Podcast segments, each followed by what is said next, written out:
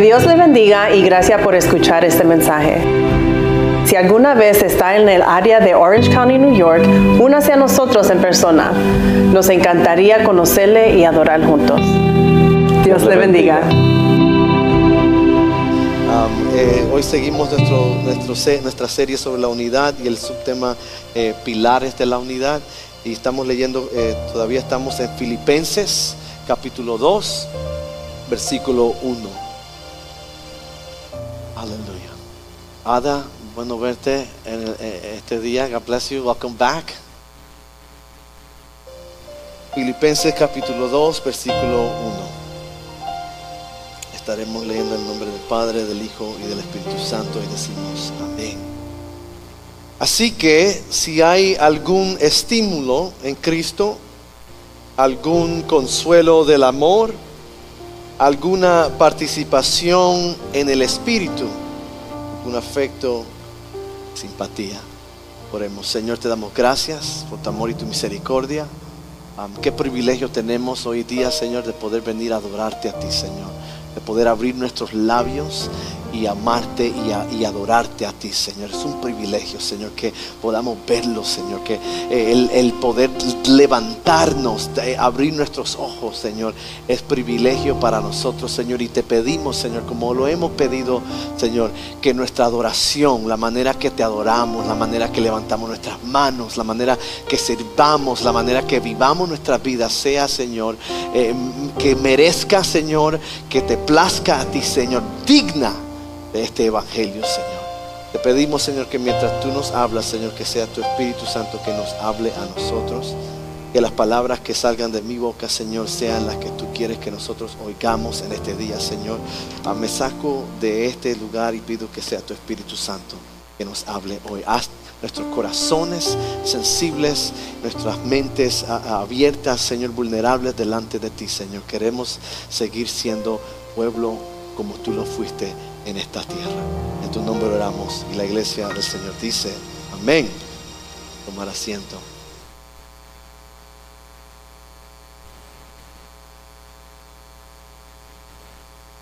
Pilares ah, de la unidad es el subtema de esta serie. Ah, pilares que los pilares la cual ya hemos visto, la cual el apóstol Pablo nos dice que son necesarios para elevar o sostener a la unidad sobre el ruido y o el pecado de la división, la división en todas sus formas eh, y modos. Ya hemos identificado dos. El primero ha sido eh, ánimo o estímulo en Cristo. Ya sé de paso, los primeros dos pi- pilares, eh, eh, mi esperanza es que mientras hemos reflexionado en estos dos pilares, que hemos recibido eh, de nuevo para poder seguir adelante esta batalla, esta este caminar que el Señor tiene por nosotros. El primero es ánimo, estímulo en Cristo. La pregunta era hace dos semanas si hay ánimo, paraclesis era la palabra, en nuestras vidas. ¿Ha habido aliento en nuestras vidas? Es la pregunta mientras nosotros reflexionamos, mientras nosotros, nuestra vida está en Cristo, con Cristo y bajo Cristo. Usted y yo hemos podido, la pregunta es, ver ánimo, estímulo de parte de esa vida ha levantado sus fuerzas en un momento dado el estar en y con Cristo? Es la pregunta. Es lo que tenemos que reflexionar y como dijimos la respuesta debe ser un sí enfático. Sí ha habido y hay estímulo, ánimo en mi vida estando en Cristo. El martes compartimos que el salmista también nos anima a poder eh, recontar, de reflexionar las maravillas del Señor y por ende decirlas y testificar de ellas. Reflexionando sobre lo bueno que hay, ya el Señor ha sido con nosotros, deberíamos encontrar entonces nosotros un estímulo, fácilmente encontrar el estímulo para continuar esta batalla que no es fácil y todos decimos, amén. Pilar número uno es estímulo en Cristo. El pilar número dos que vimos era el consuelo del amor. Dijimos que esta palabra, el eh, consuelo en su significado original es consolación, clase de premio da la connotación de una persuasión, una razón sólida, dijimos, para, eh, para, para hacer algo, un convencimiento que proviene del amor de Jesús para reaccionar o para hacer algo. Y el algo que hemos identificado ya es la unidad. Identificamos y lo que nos fuimos animados por medio de la verdad de que sí ha habido en nuestras vidas y sí hay y sí habrá amor de parte de Jesús para con nosotros. Debería ser nuestra respuesta cuando miramos nuestra vida y decimos con humildad y gratitud, sí, yo he encontrado, mejor dicho, me ha encontrado a mí el amor Señor. No sé si alguien sabe lo que se siente ser encontrado por el amor del Señor. Aleluya. Dado que hay amor, entonces definitivamente hay consuelo en nuestras vidas o hay, existe la oportunidad de consuelo en nuestras vidas. Dado que hay eh, eh, eh, consuelo en nuestras vidas, hay una persuasión, un convencimiento que nos da una razón sólida o que nos debería dar una razón sólida hacia una respuesta y una acción, lo cual nos debe empujar a decir que debo o que debemos nosotros buscar o cultivar la unidad y responder bien. Hemos, hemos estado diciéndonos esto, esto mucho, iglesia, tenemos que responder bien. Porque aunque ahorita no lo, no, tal vez no lo estemos sintiendo, o tal vez o quizás en diferentes momentos nos hemos olvidado de ese amor, mientras reflexionamos sobre su amor por nosotros, podemos decir que sí hemos visto destellos, enseñanzas, su amor de ánimo para nosotros levantar de nuevo nuestra mirada hacia los montes. Ha sido su amor el que ha, hecho fuera, ha echado fuera en un momento u otro todas nuestros, todos nuestros temores. Entonces dijimos que sí, la respuesta es, hay consuelo, persuasión, convencimiento de parte del amor de Dios hacia mi persona que yo, que me haga hacer o llevar a, llegar a hacer o completar, como dice el apóstol Pablo más tarde, el gozo de Él. Pilar número dos, consuelo de su amor. Según el tercer consuelo que, o tercer pilar que el apóstol Pablo nos enseña o podemos, que tenemos que identificar hoy, el apóstol Pablo le dice a la iglesia y nos dice a nosotros que el tercer pilar que debe ser reflexionado, que debe estar presente, que deberíamos nosotros poder identificar dentro de nuestras vidas, que debe ser establecido en nuestras vidas para elevar o levantar, sostener esta gran cosa que Dios nos está llamado a sostener, que se llama la unidad. El otro pilar que debería de estar presente en nuestras vidas, lo vemos en este versículo lo es participación en el Espíritu. Como estamos haciendo con todas estas, estas clausuras, estos, eh, este refrán o estas palabras, queremos construir esta frase entendiendo exactamente lo que Pablo nos está diciendo, porque ah, de esta manera, mientras estudiamos un poquito más profundo, ah, nos ayuda a no sacar la palabra, lo que está diciendo el Señor, fuera del contexto. Pues entonces, estudiemos un poquito, iglesia, ¿verdad? Aquí la palabra participación en el griego es la palabra koinonia.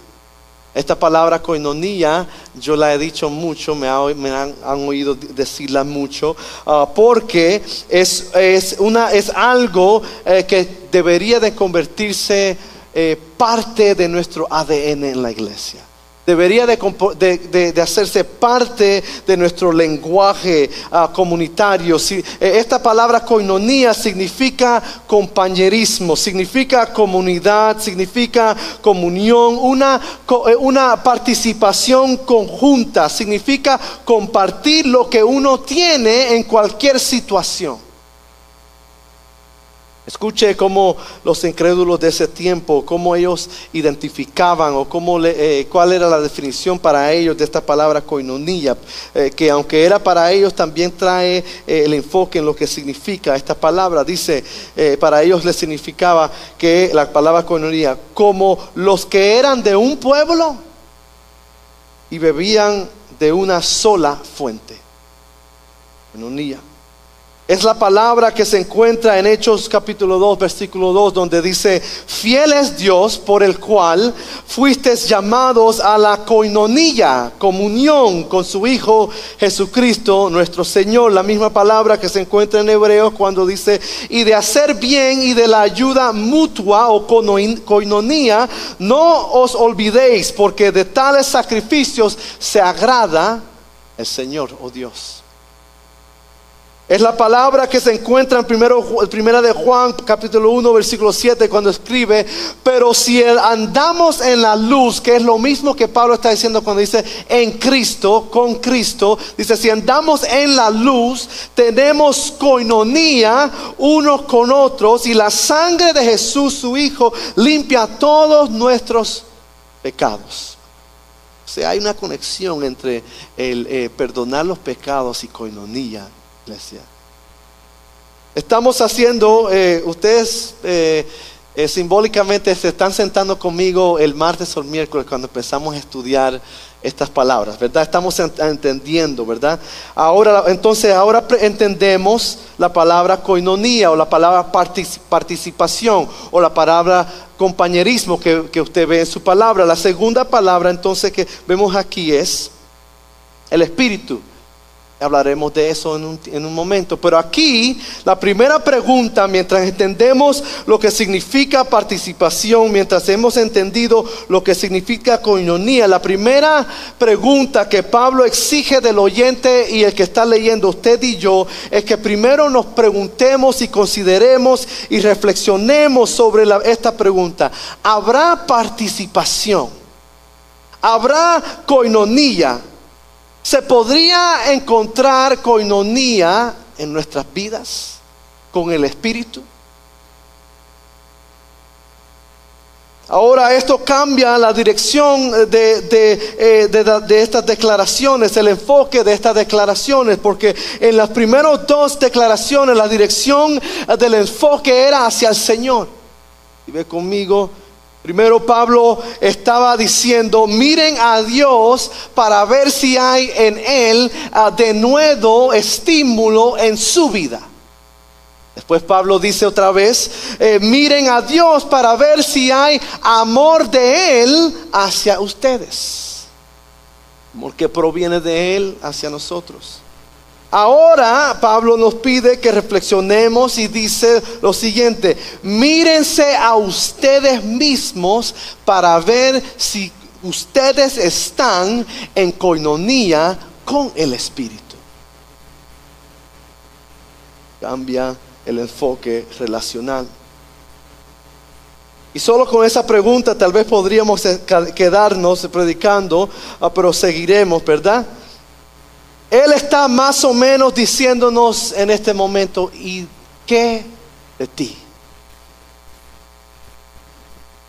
Y ahora tú. En cambio, no es, nos está preguntando, ¿estás tú participando? ¿Estás tú en coinonía? Sabemos con certeza que Dios está participando, iglesia. Las dos primeras nos dicen que el Señor, que ya está Él en, comunión con nosotros, que Él ya, ah, ya hay amor de parte de Él, que ya hay de nuevo, de nuevo de parte de Él. Pero ahora el enfoque está directamente en nosotros. Está usted, Pablo está diciendo, está usted, estamos nosotros, estamos participando, estás en comunión, estás en conexión, estás en relación tú con el Espíritu. La pregunta Podemos hacer una pausa y pensarlo. Usted pensar con usted mismo, ¿está mi vida en coinonía con el Espíritu? Como creyentes y seguidores de Jesucristo, cuando miramos nuestras vidas, podemos decir, o mejor aún, ah, decir que la, la pregunta más reveladora para nosotros debería de ser, no si yo puedo ver en mi vida que estoy en coinonía con el Espíritu, sino si pueden los demás, si puede mi esposa, si puede mi esposo, si pueden mis hijos, si pueden mis parientes, si pueden ver los hermanos de la iglesia ver que mi vida está en coinonía con el Espíritu, esa es la pregunta más, más difícil. Porque yo puedo responder por yo mismo, sí, yo, yo veo mi vida, pero la, la pregunta reveladora para nosotros es, ¿puede la persona que está a mi, a mi entorno ver? que mi vida, sin yo decir, está en coinonía con el Espíritu? Déjenme ser un poquito más metiche, ¿verdad? ¿Puede mi esposa, que me conoce, puede mi esposo, el que me conoce, ¿pueden ellos testificar por mí? Creo que si todos podemos mantener esta pregunta o este desafío ante nosotros siempre en nuestra mente, en nuestro corazón, eh, eh, nos ayudará a hacer decisiones mejores.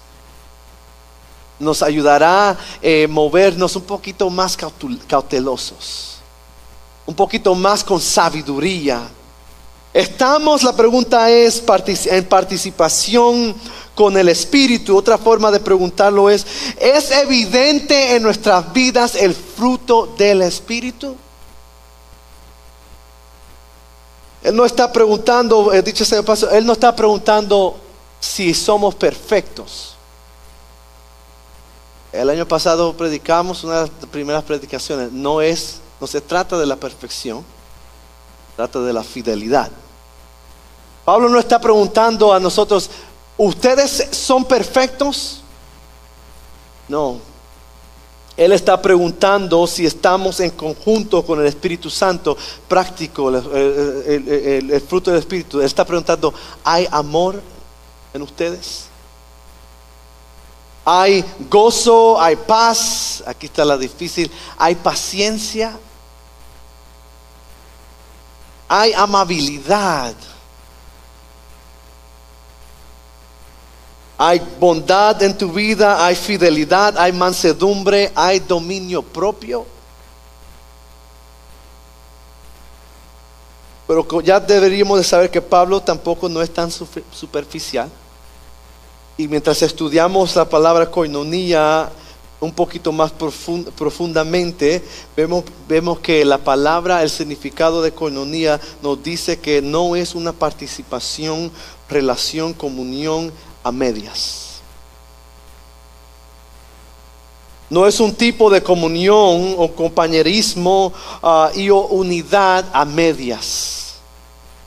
Haciéndolo sin querer o haciéndolo hasta que me sienta bien o, hasta, o, haciéndolo con los que me gusten más.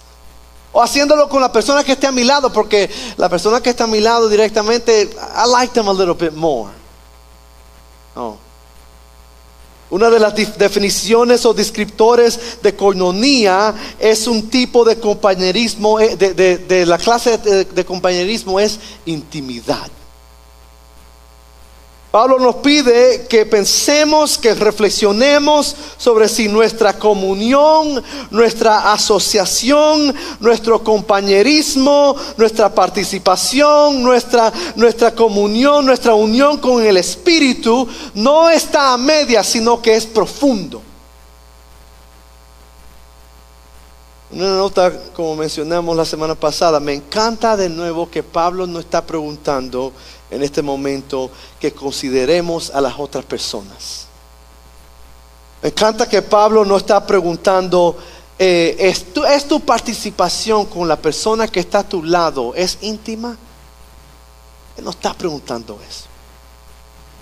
Nos está preguntando, aunque nuestro servicio sea con personas, aunque estemos con personas, ¿sería eso demasiado de fácil preguntarnos, eh, para Pablo preguntarnos a nosotros?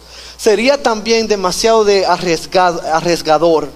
Porque cuando pensamos en las relaciones personales, humanas, usted y yo sabemos, y estoy siendo un poco amable con esta palabra, que estas relaciones son un poco interesantes pueden, eh, estas relaciones humanas pueden ser un poco interesantes, por decirle así. Desafortunadamente es algo arriesgador basar nuestras vidas, iglesia. Lo que hacemos, cómo nos movemos para el Señor, basándolo únicamente en la relación o nuestra relación o cuán profunda puede ser la relación con otra persona. Desafortunadamente es, algo arriesgador basar nuestras vidas en cuán exitosa es nuestra vida, nuestro ministerio, nuestra relación con, la otra, con otra persona humana. Incluso para nosotros como pastores, ya que ah, nuestro llamado está relacionado directamente a personas, nosotros no podemos aún basar el éxito cuán bueno eh, eh, del ministerio, nuestra vida, la relación está yendo basado en el éxito de personas, de relaciones. Aún no podemos basar nuestras vidas o medir el éxito de la vida el ministerio únicamente en cuán buena o mala es nuestra relación con los seres humanos. Pablo nos muestra lo siguiente y nos enseña eh, por medio de su experiencia o de testimonio. El capítulo 1, recuérdese, él habla de personas dentro, personas dentro de la iglesia que están hablando negativamente de él. Aún están diciendo tal vez no cosas directamente de él, pero indirectas de a él. Como nos gustan las indirectas como nos, hacen sentir un poco mejor, porque no lo dije directamente. Pero Pablo está identificando a estas personas dentro de la iglesia, dentro de la iglesia sí. Mas sin embargo, él dice y les llama a ellos hermanos. Los llama santos. Pablo no está basando su ministerio, su relación, su servicio incluso a, ella, a esas mismas personas, eh, no, lo está basando en qué exitoso o qué bueno está yendo la relación con él. No, él no está basando, eh, más sin embargo, sirve y sigue amando a esas personas. Iglesia, por favor escuche. Usted ni yo nadie de nosotros podemos continuar viviendo vidas como creyentes que hemos recibido al Señor Jesucristo, como personas que servimos al Señor, cuyo su servicio a otras personas incluso está, está dictado por cuán exitosa es nuestra relación con otras personas. No puede seguir se puede. Como consejo, incluso si la gente, incluso si el líder me molesta, me frustra, incluso si la gente no cumple con algo, no cumple con su palabra, necesito, Pablo nos dice, necesitamos seguir sirviendo porque mi servicio, nuestro servicio, no es o no debe de ser dirigido por las personas, sino es dirigido al Señor. Pablo incluso dice, es dirigido por el Espíritu. Es un privilegio servir a la gente, mis hermanos. Es un privilegio poder usar el don que el Señor me ha dado para la comunidad del Señor. Es un regalo para nosotros. No estoy hablando solamente yo, para nosotros todos. Que yo pueda usar lo que el Señor me ha dado en la comunidad que el Señor me ha puesto. Un regalo, hermanos. no para mantenerlo, sino para darlo. Si paramos de hacer esto o hacer lo otro, si paramos de servir a Dios dentro de su comunidad, que Él nos de la comunidad que nos ha puesto, quiero que sepamos que aunque tratemos de añadirle lógica por la razón que hemos parado de hacerlo, si queremos eh, ponerle burbuja o algo bonito. Eh, eh, en un refrán en inglés dice, a pig is a pig even if you put a lipstick on it. Si queremos añadirle lógica, eh, le quiero dejar saber que no es por esta persona, no es ah, que paré de servir porque hicieron esto o porque no hicieron lo otro, no es que paré de servir porque nosotros no estamos bien, no estamos haciendo esto o lo otro porque me frustraron, no, es porque usted y yo estamos mal con el espíritu.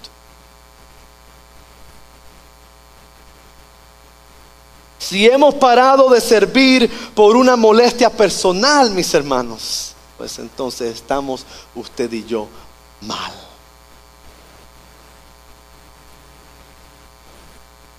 Regresamos a las preguntas.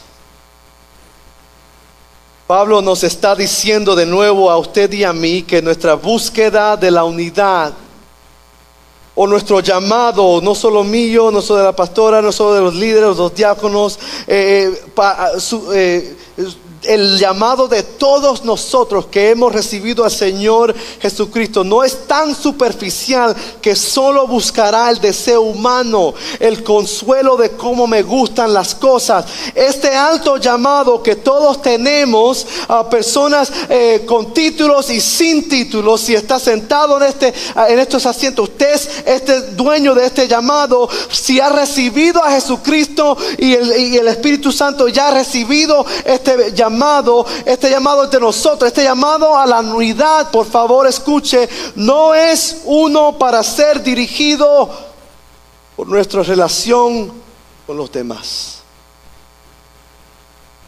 No está o no debería de ser dirigido por cómo está nuestra relación con humanos.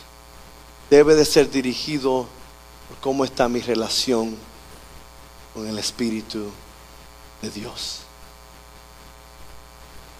Lo que luego nos lleva a querer identificar al Espíritu, la cual el, apóstol Pablo está hablando, es el Espíritu aquí eh, eh, que nosotros estamos asumiendo ya. Es el Espíritu de Dios que las escrituras dicen que se movía sobre las aguas.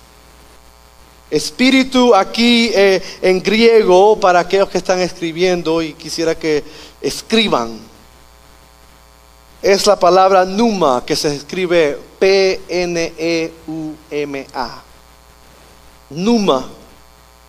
Numa es el Espíritu Santo. Numa significa el tercer miembro del Dios Trino. Mientras intentamos a levantar la unidad de iglesia, Pablo les recuerda a la iglesia de Filipenses y a nosotros la necesidad, la urgencia ah, de la unidad para luchar contra la división. Esta unidad que dijimos hace unos meses atrás que nos va a ayudar a vencer y avanzar mientras les recuerda a ellos y a nosotros que esta unidad debe ser vista y experimentada dentro del cuerpo de la comunidad de Cristo. Él nos pide que consideremos nuestra relación con el Espíritu Santo de Dios. La pregunta se convierte, ¿hay participación en tu vida con el Espíritu? Les pido a los músicos que nos ayuden. Pablo nos está preguntando, ¿cómo está tu relación con el Espíritu Santo? Cuando las cosas se ponen difíciles, cuando los demás te dejan, cuando pierdes lo que creías que era tuyo, Cuando llega la adversidad, cuando te lastiman, cuando tu corazón y tu carne pecaminosa toman el control de tu, vida, de tu mente, cuando las personas hacen cosas que no te conducen a tu corazón, buscar la unidad. Todas estas cosas, Pablo está preguntando, ¿cómo está tu relación, tu participación, tu coinonía, tu confraternidad, tu compañerismo, tu asociación con el Espíritu Santo de Dios.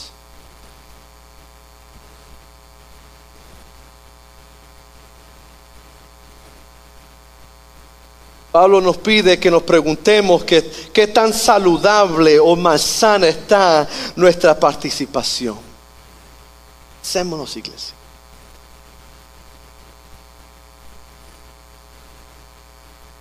Qué saludable o más sana es mi participación, mi, participación, mi coinonía con el Espíritu Santo. A preguntar qué tan visible o invisible, qué profunda o superficial es mi participación, es mi relación, mi comunión, ah, no con la gente humana, sino con el Espíritu Santo de Dios, que trae un poco de más importancia a la pregunta.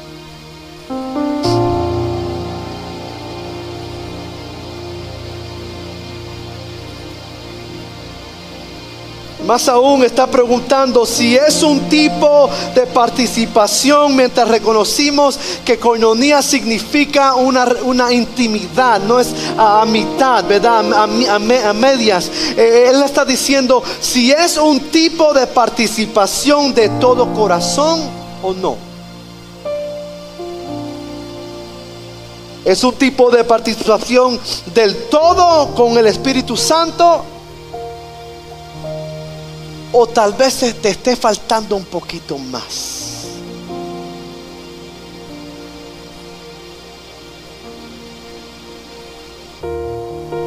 Le doy unos minutos que pensemos. ¿Cómo está mi participación?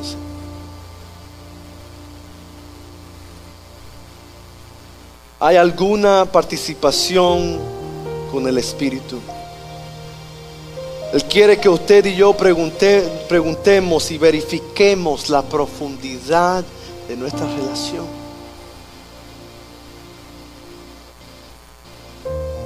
Que verifiquemos la profundidad de nuestra relación con aquel a quien Jesús les dijo a los discípulos que iba a venir. Que dicha sea de paso, ha venido. Está en nuestros corazones.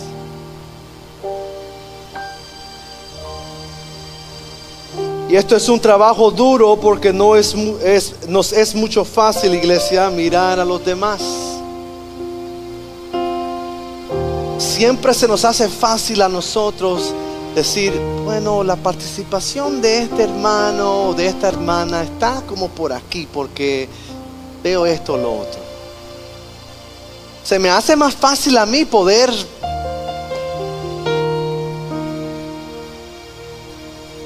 la arrogancia nuestra de poder, de tratar de, decir de otras maneras, yo ya manejo esto bien, pero ellos... Eh.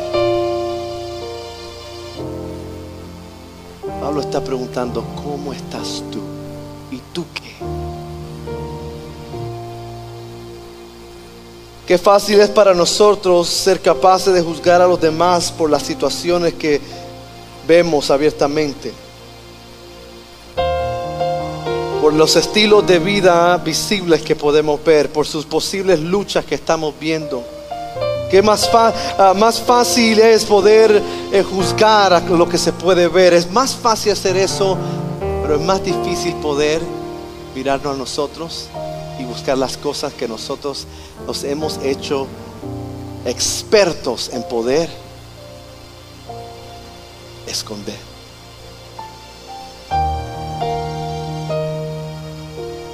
Fácil es para nosotros poder esconder lo que nosotros batallamos. Porque lo escondemos a veces eh, inconscientemente y conscientemente pensamos que estamos bien. Pero es lo mismo si a esta alfombra le entro polvo y la bajo. El polvo sigue debajo.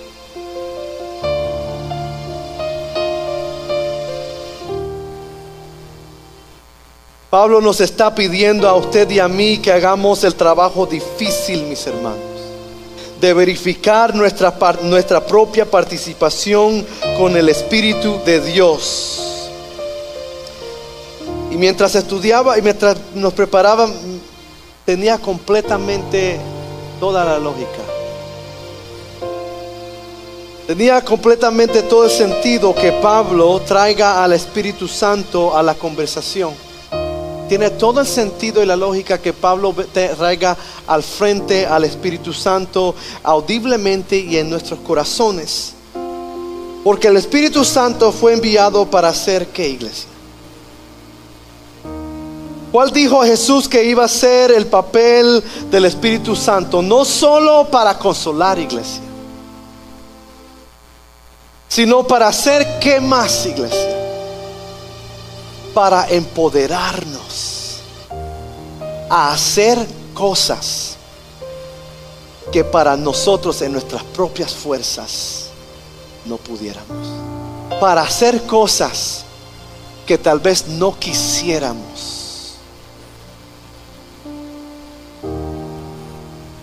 para capacitar, para empoderar a la iglesia, a usted y a mí, para hacer la obra del Señor, la obra ardua del Señor en nuestras vidas. Y, a estas alturas, usted y yo deberíamos saber que con nuestras propias fuerzas no podemos.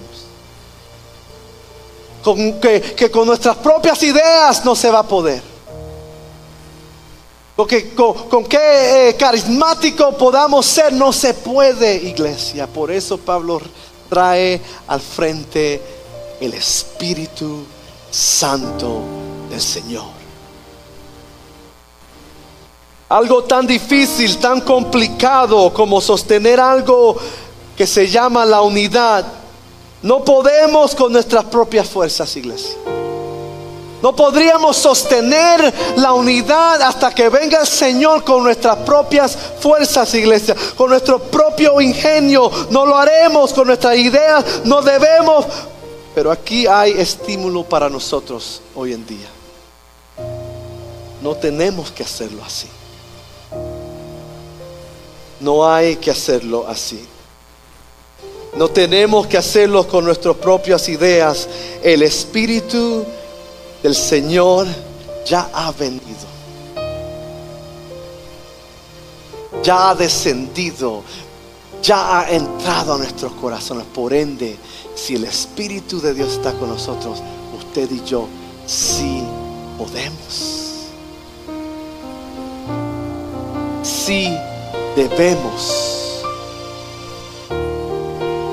El Espíritu Santo está aquí para empoderarnos, para superarnos a nosotros mismos incluso para resolver, para expulsar a todo aquello que busca la división, para hacer lo que Dios nos ha llamado a hacer, sobre lo que mi corazón me esté diciendo, sobre lo que mis emociones me esté tratando de sentir. Ah, iglesia Pablo nos está diciendo, yo les digo a ustedes y el Señor nos ha dicho a nosotros, necesitamos al Espíritu Santo.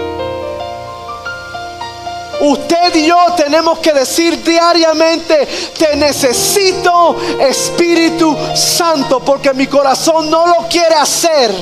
Mi carne no la quiere hacer, mis fuerzas no las quieren hacer, pero contigo sí sé que puedo, te necesito Espíritu Santo.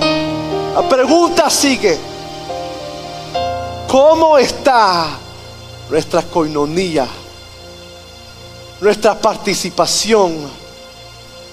Nuestra relación, nuestro compañerismo con aquel quien vino a estar cerca a nosotros, más cerca que un padre o madre.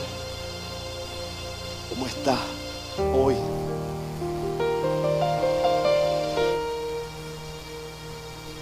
Persiste la pregunta, ¿cómo estás tú hoy? ¿Cómo, ¿Cómo, se ve nuestra relación con el Espíritu Santo?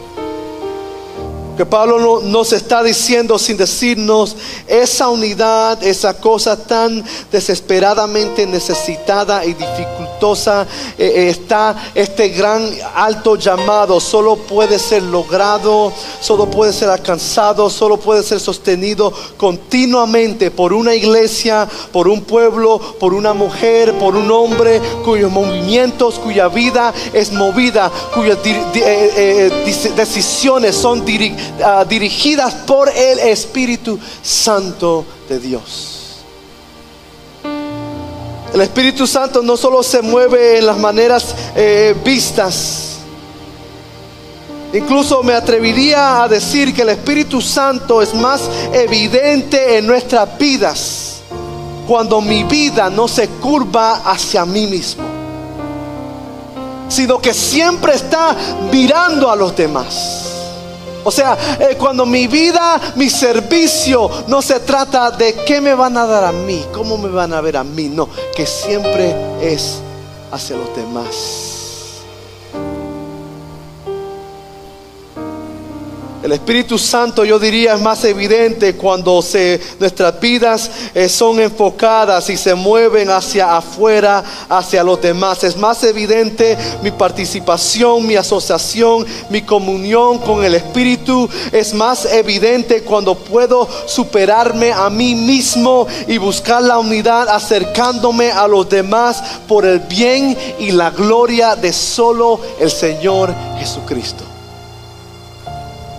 ¿Cómo está nuestra relación hoy con el Numa de Dios? ¿Quieren que le llamen lleno del Espíritu? Tal vez queremos que nos llamen o que nos vean o identifiquen como gente llenas del Espíritu. Tal vez queremos que nos identifiquen como personas ungidas. Que persona que es guiada por el Espíritu Santo. Bueno, mis hermanos, el apóstol Pablo está diciendo, busquen la unidad. Que todos podamos ver, que busquen, que buscan, eh, que podamos ver en nuestra iglesia, en nuestra comunidad, que estamos buscando el bienestar de los demás. Que puedan ver que buscan hacer lo mejor para todos en lugar de lo mejor para mí, en lugar de buscar lo que siempre nos pondrá en el centro de la atención. Que busquemos lo que pondrá al Señor y otras personas en el centro mejor, iglesia. Porque entonces, entonces podremos ver y decir que ella o él o ellos son guiados, que son espirituales, que están llenos del Espíritu Santo, que son pueblo del Espíritu. Nosotros somos pentecostales, eh, reconocemos el, el carisma, carisma en griego del Espíritu, eh, el movimiento del Espíritu, pero debemos de también cultivar este movimiento espiritual del Señor que se llama la unidad. Porque como dijimos al principio de esta serie, junio 5, una iglesia llena del Espíritu es una iglesia unida. Si no podemos buscar la unidad, si no podemos soltar las cosas, si, si sigo amando a los que prefiero solamente, si solo amo a las personas que vienen a mi casa, que se sientan conmigo, que hablan como yo hablo, que, que piensan como... Si seguimos de esa forma, entonces debemos de hacernos la pregunta hoy en día, ¿hay participación íntima de mi parte con el Espíritu Santo de Dios? ¿Existe, está o está a Porque si hay una relación profunda, comunión con el Espíritu Santo, tal vez al principio no podamos. Pero por seguro cuando pidamos fuerza, habrá fuerza para nosotros para hacer lo que tenemos que hacer. La pregunta, mientras le pido al, al- al- resto del, del ministerio que pase, que el Señor me preguntaba a mí, primero, y que me lleva a preguntarles a ustedes. ¿Qué pasaría, iglesia? ¿Qué sería, iglesia, si hubiera una iglesia, un cuerpo de creyentes que pudieran levantar estos pilares? ¿Qué pasaría si hubiera una comunidad de creyentes en la que aquellos entre comillas afuera y aquellos entre comillas, comillas que estamos adentro pudieran ver y experimentar fácilmente la evidencia del Espíritu Santo? La evidencia de la participación, coinonía con el Espíritu Santo en sus vidas en una manera que daban siempre a los demás y nunca buscaban su, propio, su propia necesidad. ¿Qué sería, qué pasaría, iglesia? ¿Y qué iglesia? Si pudieran ver una iglesia que se, se sacrificarían unos por los otros y si nuestra comunidad viera un pueblo así, iglesia. Y si el mundo viera más iglesias así, iglesia. ¿Qué pasaría si la iglesia viera dentro de la comunidad, podamos ver más personas de esa forma a más personas de la otra? ¿Qué pasaría si nuestras familias, iglesia, si nuestros hijos y nuestras hijas vieran a padres con profundas relaciones con el Espíritu Santo, ¿qué pasaría? ¿Qué pasaría, uh, esposo, si tu esposa pudiese ver evidentemente sin tú decir que tu vida está profundamente eh, en intimidad con el Espíritu Santo? ¿Qué pasaría, esposo? ¿Qué pasaría, esposa, si tu esposo pudiera ver y testificar por ti que tu vida está en profunda conexión, relación con el Espíritu Santo? ¿Qué pasaría? Es la pregunta.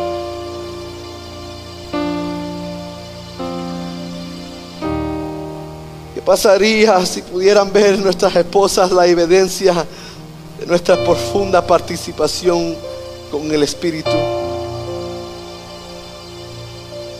Y si sucediera eso, iglesia. Y si sucediera eso, esposa. Y si pudiera suceder eso, esposo. Y si pudiera suceder eso, hijo o hija. Y si pudiera hacer eso, miembro de la iglesia. Si pudiese hacer eso, pastor, líder. Y si pudiese ser eso, si pudiese ser visto eso, ¿qué sería? La pregunta. ¿Qué pasaría si todos decidiéramos lo mismo? Si todos decidiéramos estar de este equipo que puede levantar estos pilares y no del otro que prefiere levantar sus propios pilares. ¿Qué sería de una iglesia así? Sería de una familia así. Hágase de pie con nosotros. El llamado es para aquellos de nosotros que hay dos llamados, iglesia. El llamado es para aquellos de nosotros que hemos recibido a Jesucristo ya. Por ende hemos recibido el Espíritu Santo. O sea, ya tenemos el poder para poder responder bien. El llamado es para aquellos de nosotros que hemos recibido eso, que se nos ha hecho un poquito difícil el elevar, levantar estas pilares. El llamado para nosotros el Señor te pide, ven al altar, porque hay de nuevo estímulo en Cristo que si no lo pude hacer esta vez, con el Señor mañana tal vez podré hacerlo. El llamado es para ustedes.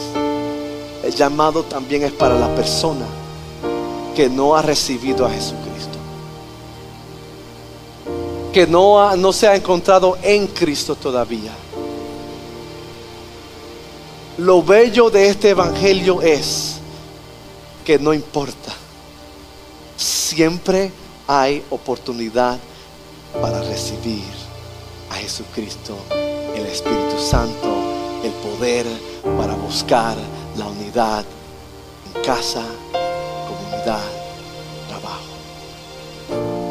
El llamado es para todos nosotros, iglesia. La pregunta sigue. Mientras oramos, mientras cantamos con el grupo de adoración. Señor, ¿y qué de mi relación con el Espíritu Santo? ¿Está a medias? Tal vez Tal vez eh, estaba sirviendo y me molestó esto o terminó y, decidí parar. Señor, perdóname hoy en día.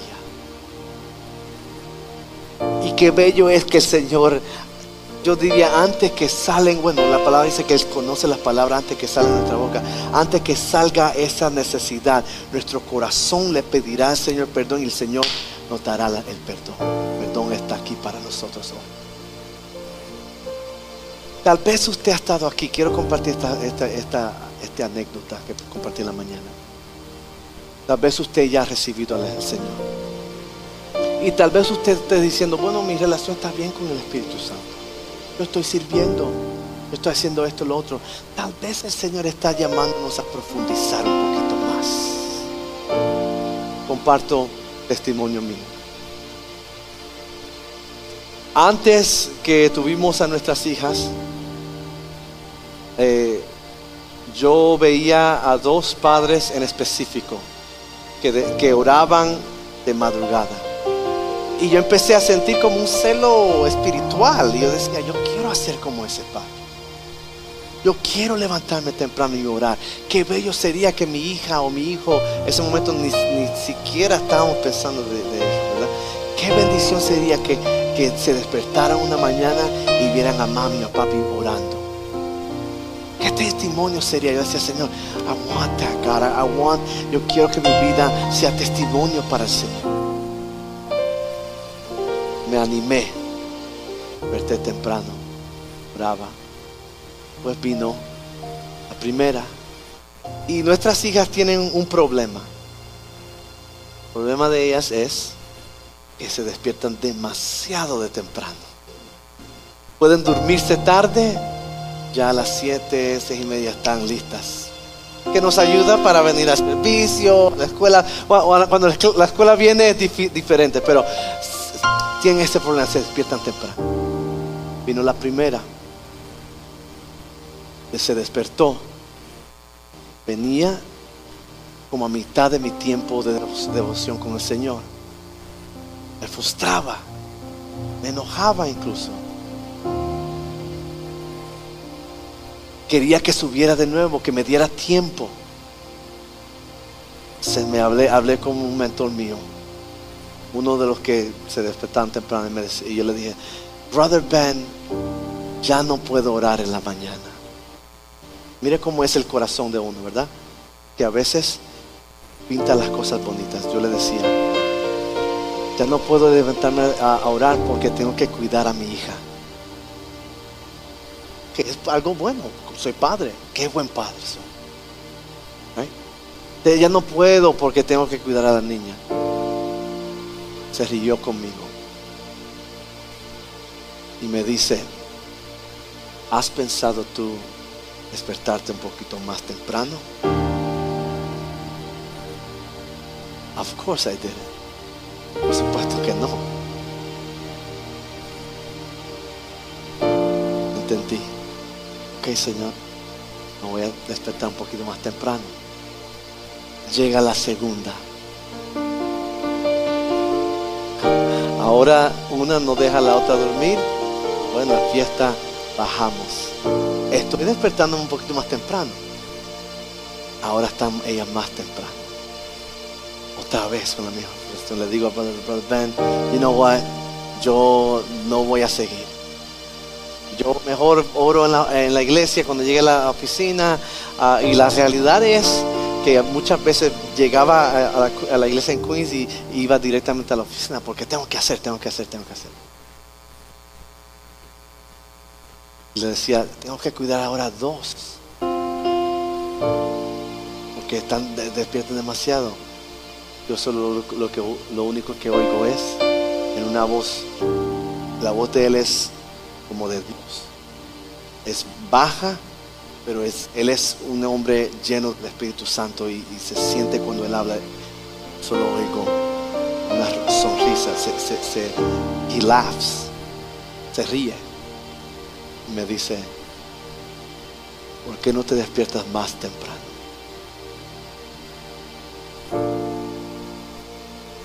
Que es chistoso. Y yo me reí. Pero lo tenía que hacer. Y el Señor nos ayudó.